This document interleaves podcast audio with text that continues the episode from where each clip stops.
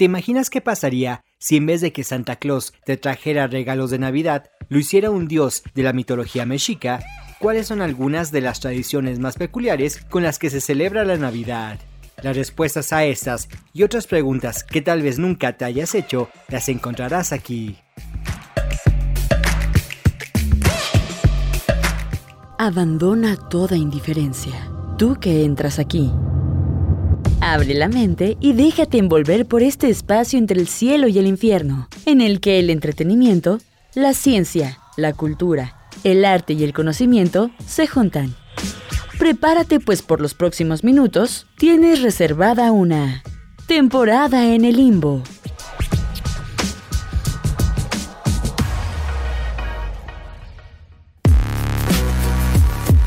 Hola, soy Humberto Capetillo y es un gusto darte la bienvenida a Temporada en el Limbo, un espacio en el que te estaré compartiendo información muy diversa sobre preguntas que tal vez nunca te habías hecho. En la sección Retrovisor platicaremos de un evento de la historia en la que el gobierno mexicano intentó cambiar a Santa Claus por la deidad prehispánica Quetzalcoatl.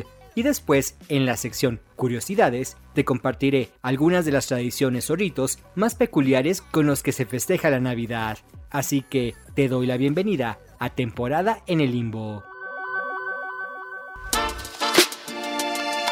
Retrovisor.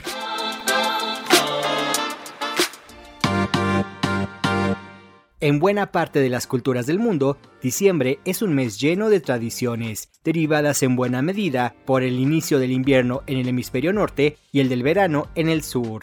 Generalmente estos ritos también incluyen la entrega de regalos a familiares, amistades, parejas y por supuesto niñas y niños. ¡Regalos para todos! De esta forma, distintos personajes entregan regalos a las más pequeñas y pequeños del hogar alrededor del mundo en estas fechas. Por ejemplo, los tres Reyes Magos, particularmente en España y países hispanoparlantes. ¡Son los Reyes Magos! En la tarde-noche del 5 de diciembre comienzan los preparativos para su llegada, y el 6 de enero, día de la Epifanía, las niñas y los niños encuentran los regalos dejados por Melchor, Gaspar y Baltasar. Ese mismo día, las pequeñas y pequeños en Italia reciben un regalo de parte de la bruja Befana, que vuela en su escoba y entra por la chimenea. Befana tiene un dulce especial para ti. La leyenda dice que no quiso ayudar a los Reyes Magos a encontrar el camino hacia el pesebre de Belén. Sin embargo, se arrepintió días después, por lo que llenó una canasta de dulces y salió a buscarlos. Al no encontrarlos, se detenía en cada casa del camino dejando regalos, por si de casualidad ahí vivía el niño Dios. Papá, ¿los Reyes Magos existen?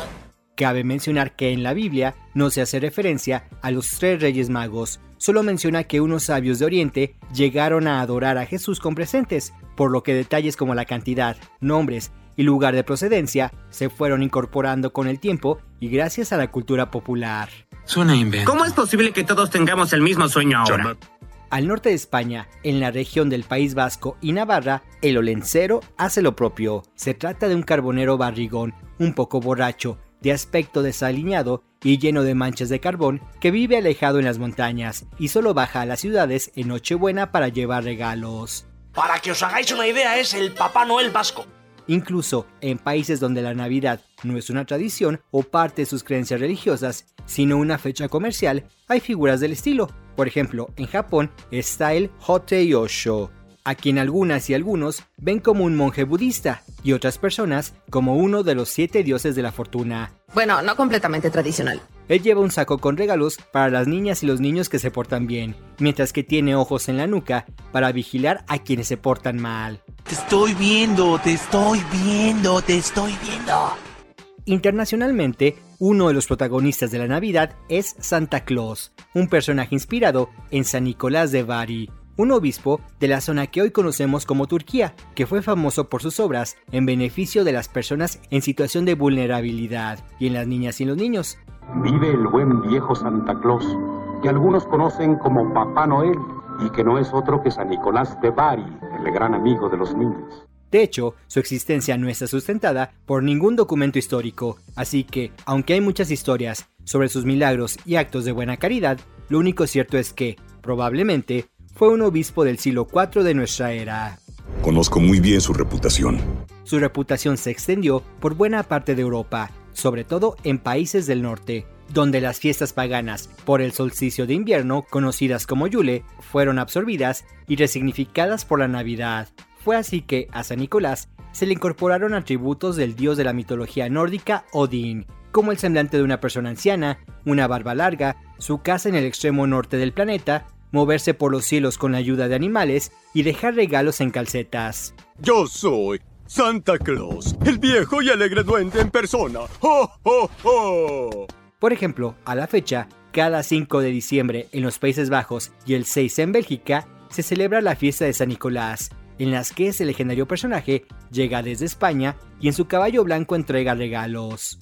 Para el siglo XVII, San Nicolás era representado en los Países Bajos como un hombre alto y delgado, con barba blanca, con ropa eclesiástica y una bolsa llena de regalos, respondiendo al nombre de Sinterklaas. Voy a triunfar en Nueva York. En 1624, migrantes neerlandeses, es decir, de los Países Bajos, fundaron en el continente americano Nueva Ámsterdam, ciudad a la que hoy conocemos como Nueva York, y se llevaron consigo sus tradiciones, entre ellas la de este generoso personaje a la que se le empezó a llamar en el Nuevo Mundo como Santa Claus. Así es como nace una estrella. Durante las siguientes décadas se fue configurando la imagen del que hoy conocemos como Santa Claus, también en buena parte gracias a los cuentos y adaptaciones literarias que se hicieron en Estados Unidos e Inglaterra de este personaje. Tal es el caso del poema Una visita de San Nicolás, escrito en 1823 por el británico Clement Moore, en el que se imaginaba que Santa Claus surcaba el cielo en un trineo impulsado por nueve renos. Esa era una bonita forma de viajar. Más tarde, en la década de 1860, las ilustraciones del dibujante Thomas Nast para la revista Harper's Weekly lo posicionaron además como un hombre gordito y bonachón. ¡Vamos, Santa! ¿Por qué estás tan gordo? En aquel entonces y en una geografía diferente, los encargados de traer los regalos a la mayoría de los países de América Latina eran los Reyes Magos, tradición heredada de la conquista española. Fue a finales del siglo XIX y principios del siglo XX, durante la dictadura del presidente Porfirio Díaz, enamorado de la cultura francesa, que se adoptó la tradición de que fuera el propio Niño Dios o el Niño Jesús quien trajera los regalos durante la madrugada del 25 de diciembre. ¡Hola, señor Francis! ¿Y cómo no? Al parecer, esa tradición se trajo de Francia y de países de Europa Central y del Norte, en los que, por la reforma protestante, se estaba en contra de la veneración de los santos, entre ellos San Nicolás. Así es, lo tienes prohibido. A pesar de que a principios del siglo XX no existía la tecnología de telecomunicaciones con la que contamos hoy en día, la figura de Santa Claus cobraba cada vez más notoriedad alrededor del mundo. México no era la excepción. Si bien tenía a los Reyes Magos y al Niño Dios, muchas personas decidieron que era momento de ponerle un alto a Santa Claus y su trineo, evitando que se popularizara en territorio nacional. Voy a asesinar a Santa Claus. Una de esas personas fue Pascual Ortiz Rubio, que en febrero de 1930 se convirtió en presidente de México de manera un tanto fraudulenta. Vaya, qué novedad. Espérate que me sorprendo, ¿eh? Espérate. Ortiz Rubio era un personaje gris. No era muy carismático, tenía poco carácter y tampoco era muy inteligente. De hecho, le apodaban el nopalito por baboso. ¡Oye, baboso, despierta! Término que en México alude a alguien tonto o estúpido, o bien lo llamaban Pascual Ortiz Burro. Nunca se había insultado tanto a un presidente de la República. Lo anterior quedaría demostrado porque, además de ser títere del expresidente Plutarco Elías Calles y de tener un mandato lleno de crisis, se le ocurrió una brillante idea, cancelar a Santa Claus y sustituirlo por el dios de las culturas mesoamericanas, Quetzalcoatl. Play contexto, please. La Revolución Mexicana tenía pocos años de haber terminado y desde el gobierno se vivía e impulsaba un ambiente muy nacionalista en todas las esferas de la vida social, como la cultura, las artes, la política y hasta las vestimentas y la comida. Porque nuestra herencia es rica y gloriosa. Asimismo, en 1929 había terminado la Guerra Cristera, un sangriento conflicto de tres años en el que milicias formadas por creyentes católicos se enfrentaban al ejército mexicano ante las nuevas leyes que limitaban la libertad de culto. En ese contexto, Ortiz Rubio consideró que no había figura que atentara más en contra de las costumbres mexicanas que Santa Claus. Oh, alguien aún no está enterado. ¿Hay noticias de qué? Es así que el 27 de noviembre de 1930, los periódicos dieron a conocer que ahora, por designio del presidente, el dios Quetzalcoatl sería el símbolo de la Navidad en México. Debe ser un chiste. Deidad que aunque no era católica o cristiana, sí era mexicana y que ahora llevaría los regalos hasta las casas de las niñas y los niños la noche del 24 de diciembre. ¿Por qué hizo esto? Ah, solo quería que todos sufrieran el mismo dolor en Navidad que yo sufrí. Los periódicos reportaban que el entonces presidente se había reunido con Carlos Trejo. Es un farsante y es un fraudulento, un mentiroso y un mitómano. No es de Carlos Trejo, sino un político y diplomático del norte de México, y habían acordado la conveniencia de hacer este cambio con la finalidad de inculcar en los corazones de las niñas y los niños el amor por su cultura, sus tradiciones y su raza. Me detendrá ni a mí ni mi orgullo mexicano. Quetzalcoatl quiere decir serpiente emplumada y es considerado por antropólogos e historiadores como uno de los dioses principales, si no el más importante, de varias civilizaciones prehispánicas, como los mexicas o aztecas, como se conoce a los mexicas a nivel internacional, y otros pueblos nahuas distribuidos en el centro y el sur de México. Quetzalcoatl, por favor. Por favor, Quetzalcoatl. Quetzalcoatl es el dios de la vida, del maíz, de la luz y del conocimiento. De hecho, estos pueblos creían que él les había otorgado las enseñanzas que eran la base moral y filosófica de su civilización, por lo que era percibido como un dios civilizador, pacífico y generoso, que había repudiado los sacrificios humanos y que algún día regresaría. ¡Quetzalcoatl! ¡Sacrificamos a la persona equivocada! Incluso, desde el siglo XVI, los frailes españoles decían que Quetzalcoatl en realidad era Santo Tomás, uno de los doce apóstoles de Cristo, que había llegado al continente americano 15 siglos antes que los españoles para evangelizar a los pueblos de estas tierras. Pero pues como que algo no cuadra, ¿no? Pese a las fuertes críticas surgidas por esta iniciativa, el 23 de diciembre, el gobierno mexicano organizó un evento especial en el Estadio Nacional, que se ubicaba en la colonia Roma de la Ciudad de México. En este recinto se congregaron más de 15.000 niñas y niños, quienes recibieron regalos, dulces y suéteres de color rojo de parte de Quetzalcoatl, representado por un funcionario del gobierno con barba y túnica blanca, rodeado de árboles decorativos llenos de esferas. ¿Pero quién repartirá todos los obsequios? Por supuesto, Quetzalcoatl no estaba solo y era apoyado para entregar los regalos por un grupo de personas caracterizadas con ropas tradicionales mexicas. Asimismo, apoyando a la serpiente emplumada estaba Josefina Ortiz, esposa del presidente.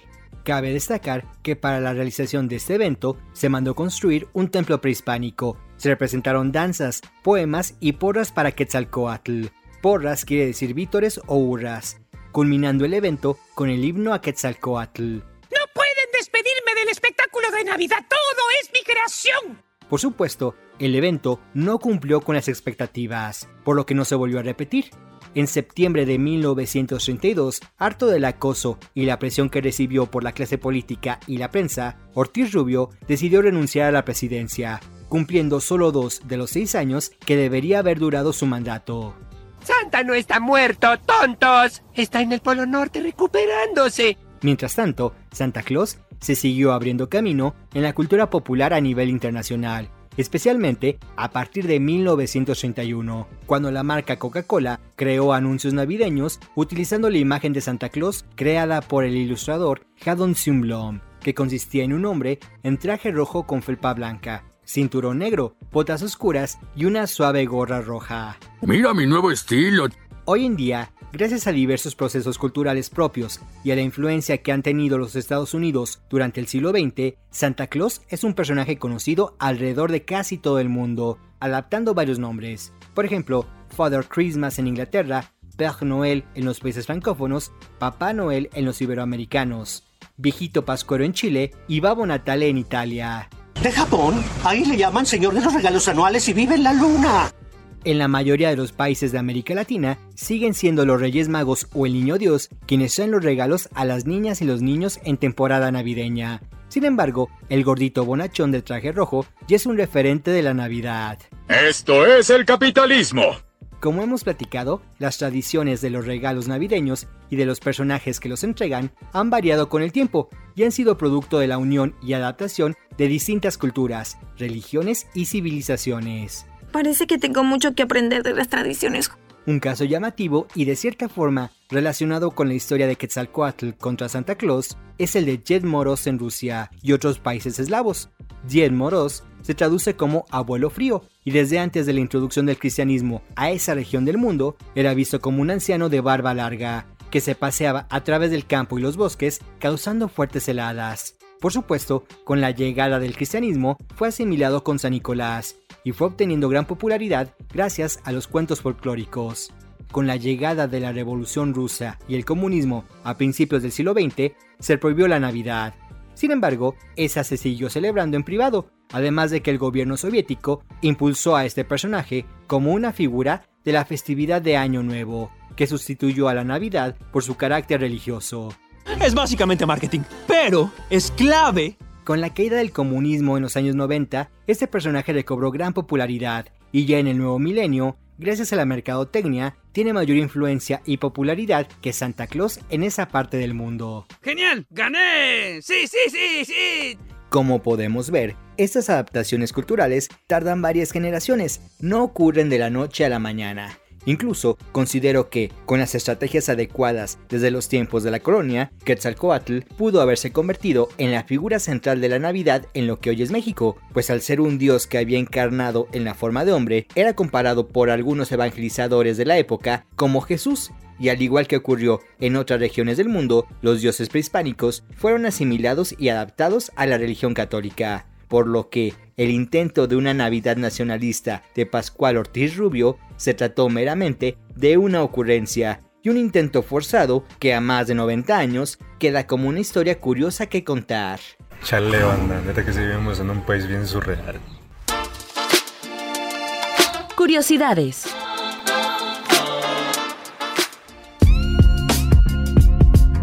Como platicamos previamente, las fiestas en el último mes del año se encuentran en buena parte de las culturas del mundo y festividades como la Navidad se van adoptando a las diferentes regiones y contextos. Por eso, te comparto algunas tradiciones que pueden parecer curiosas o llamativas. Que comience el banquete. Comencemos desde Japón, un país donde el cristianismo es una creencia minoritaria y una celebración ajena a sus tradiciones.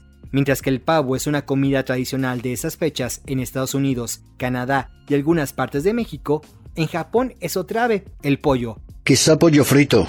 Y de hecho, no cualquier pollo, sino el de la marca KFC o KFC, conocida anteriormente como Kentucky Fried Chicken. Bien, comamos pollito. Genial.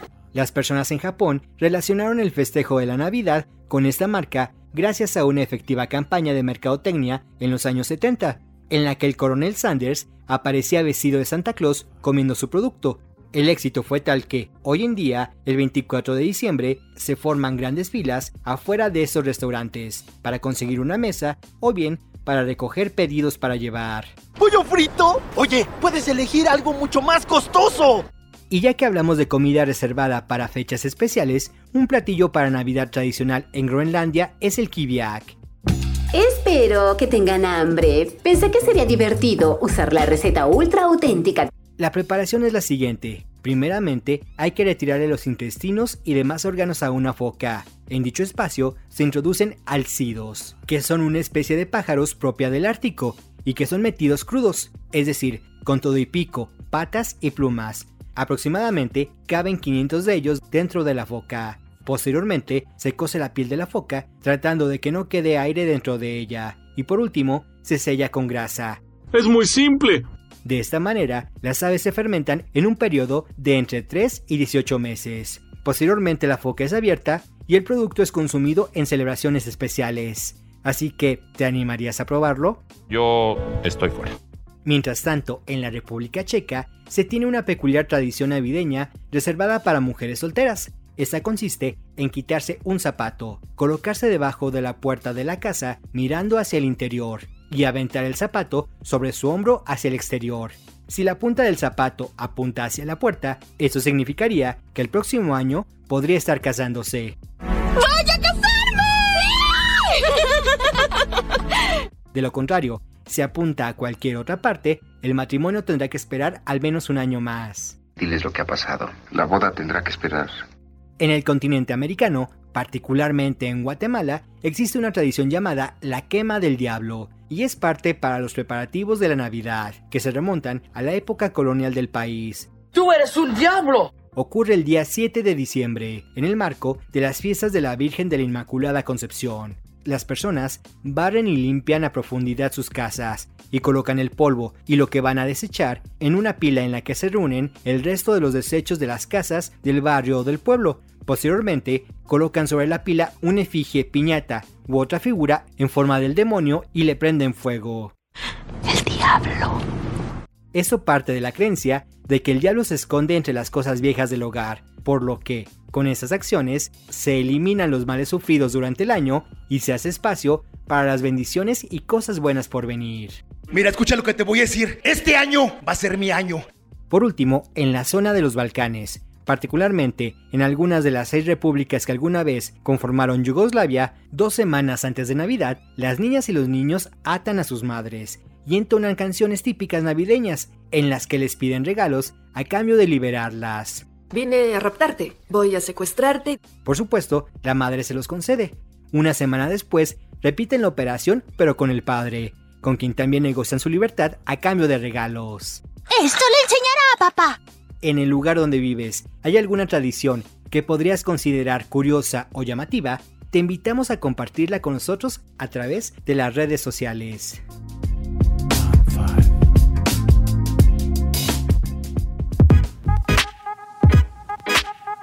Búscanos en Facebook, Instagram y Twitter como temporada en el limbo, donde encontrarás información complementaria de los temas de este episodio.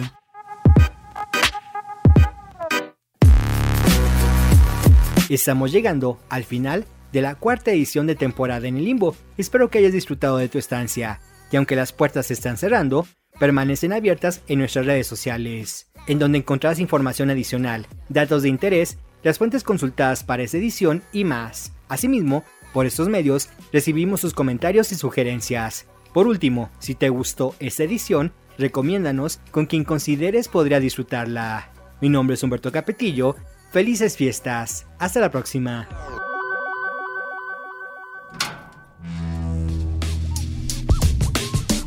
Las puertas del limbo se cierran por esta ocasión. Regresa pronto, pues tienes una reservación permanente para pasar una temporada en el limbo.